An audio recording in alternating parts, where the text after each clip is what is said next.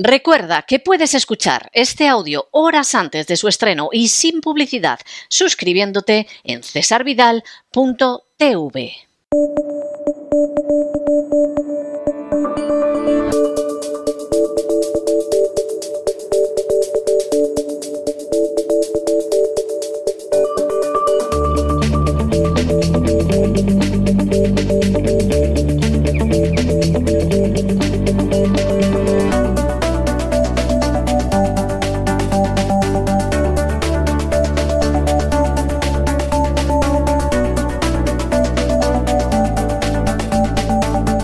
Despegamos con Lorenzo Ramírez.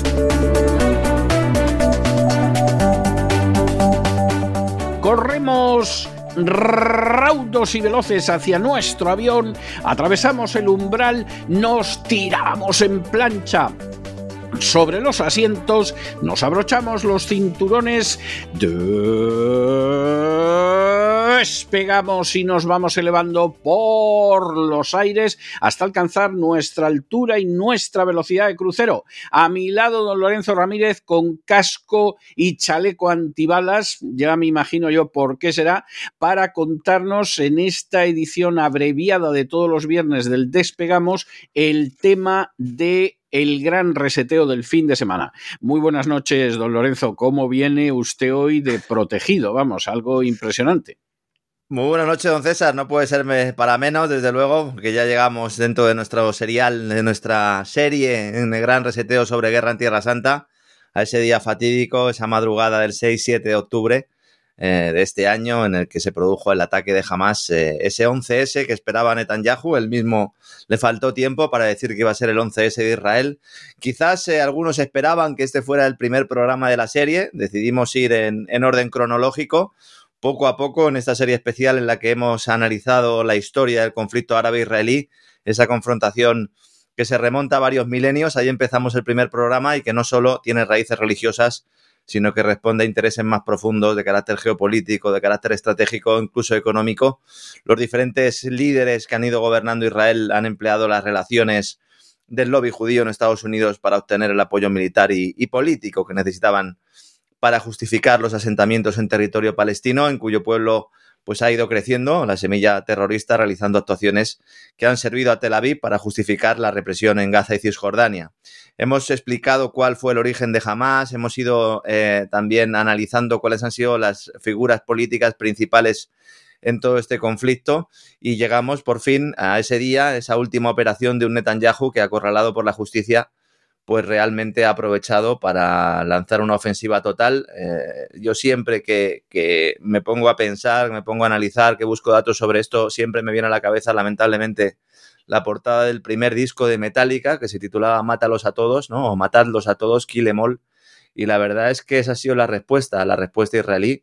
Matarlos a todos, van ya más de 17.000 eh, víctimas, el 70% de ellos son mujeres y niños en territorios palestinos, unas cifras de verdad eh, mareantes.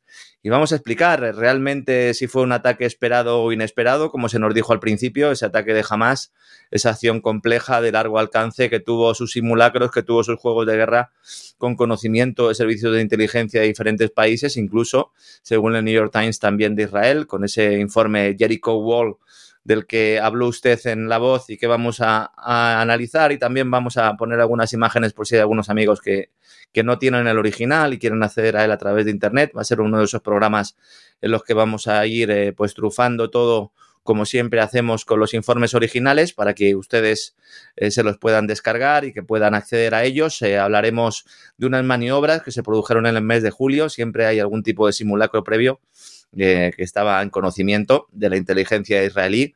También veremos eh, qué sucedió con esos periodistas avisados con antelación que estaban apostados para realizar fotografías, sobre todo eran fotógrafos, pero también de, agencias de noticias, eh, periodistas freelance que trabajaban para la CNN, para el New York Times y que realmente pues estaban preparados para algo que iba a ocurrir, con lo cual pues también es otro factor que va desmontando un poco la tesis oficial de que nadie sabía nada. También estudiaremos eh, unas declaraciones del que fue director del CNI, el, señor Dezcayar, que cuando habla de otros países, pues parece que el hombre pues no le duelen prendas en comentar cuál es la potencia que tienen los servicios de inteligencia extranjeros. Sin embargo, cuando tiene que hablar de ellos en relación con su país, eh, sobre todo con el tema 11M, vamos a comentar también un poco la labor de Descallar eh, o los contactos de Descallar con el Mossad y, la NSA en, aquel 11M, pues ahí en ese caso parece que no quiere saber nada y esconde, esconde, eh, se esconde bajo el ala, ¿no?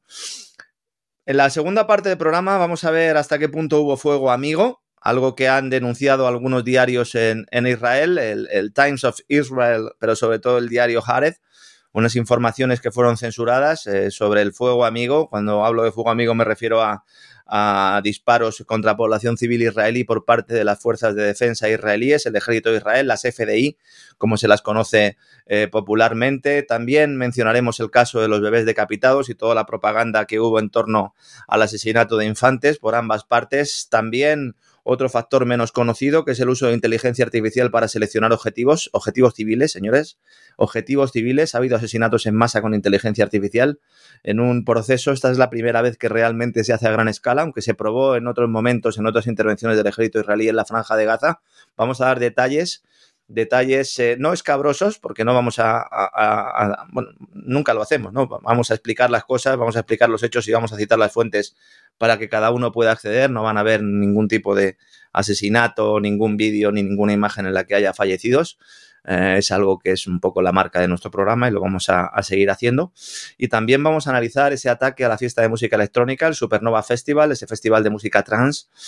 ¿Qué hay de realidad y qué hay de mito en, el lugar escogido para el festival? Se ha hablado mucho de ello y mañana vamos a dar pruebas también que van a respaldar algunas afirmaciones que van a dejar a más de uno eh, pues con el pie cambiado y acabaremos pues contando cómo al final en todo este tipo de, de conflictos, en todo este tipo de guerras, en todo este tipo de masacres, pues al final siempre hay gente que se forra, que se hace de oro, eh, traficando, eh, eh, intercambiando, operando en los mercados financieros y utilizando el terror para sacar tajada. Y como no, igual que sucedió en el 11S, también aquí sucedió notablemente, según han mostrado además los profesores de, la Universidad de Columbia y de la Universidad de Washington, en Estados Unidos, en un paper académico que la verdad es que no saben muchos cómo eh, ocultarlo y en realidad, bueno, pues es evidente que establecen eh, pues esa conexión, esa conexión entre Wall Street, eh, entre determinados ETFs, entre banca de inversión de Estados Unidos y unas operaciones en corto que se hicieron sobre empresas israelíes similares a las que también se realizaron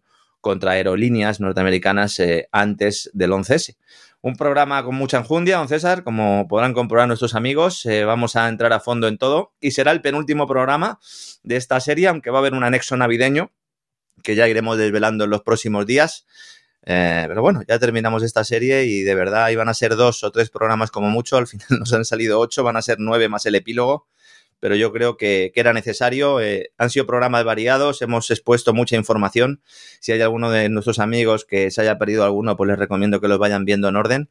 Y a todos los que no están suscritos al canal, pues siempre lo digo, pero se suscriben ustedes en cesarvidal.tv y ahí tienen acceso a todos los contenidos.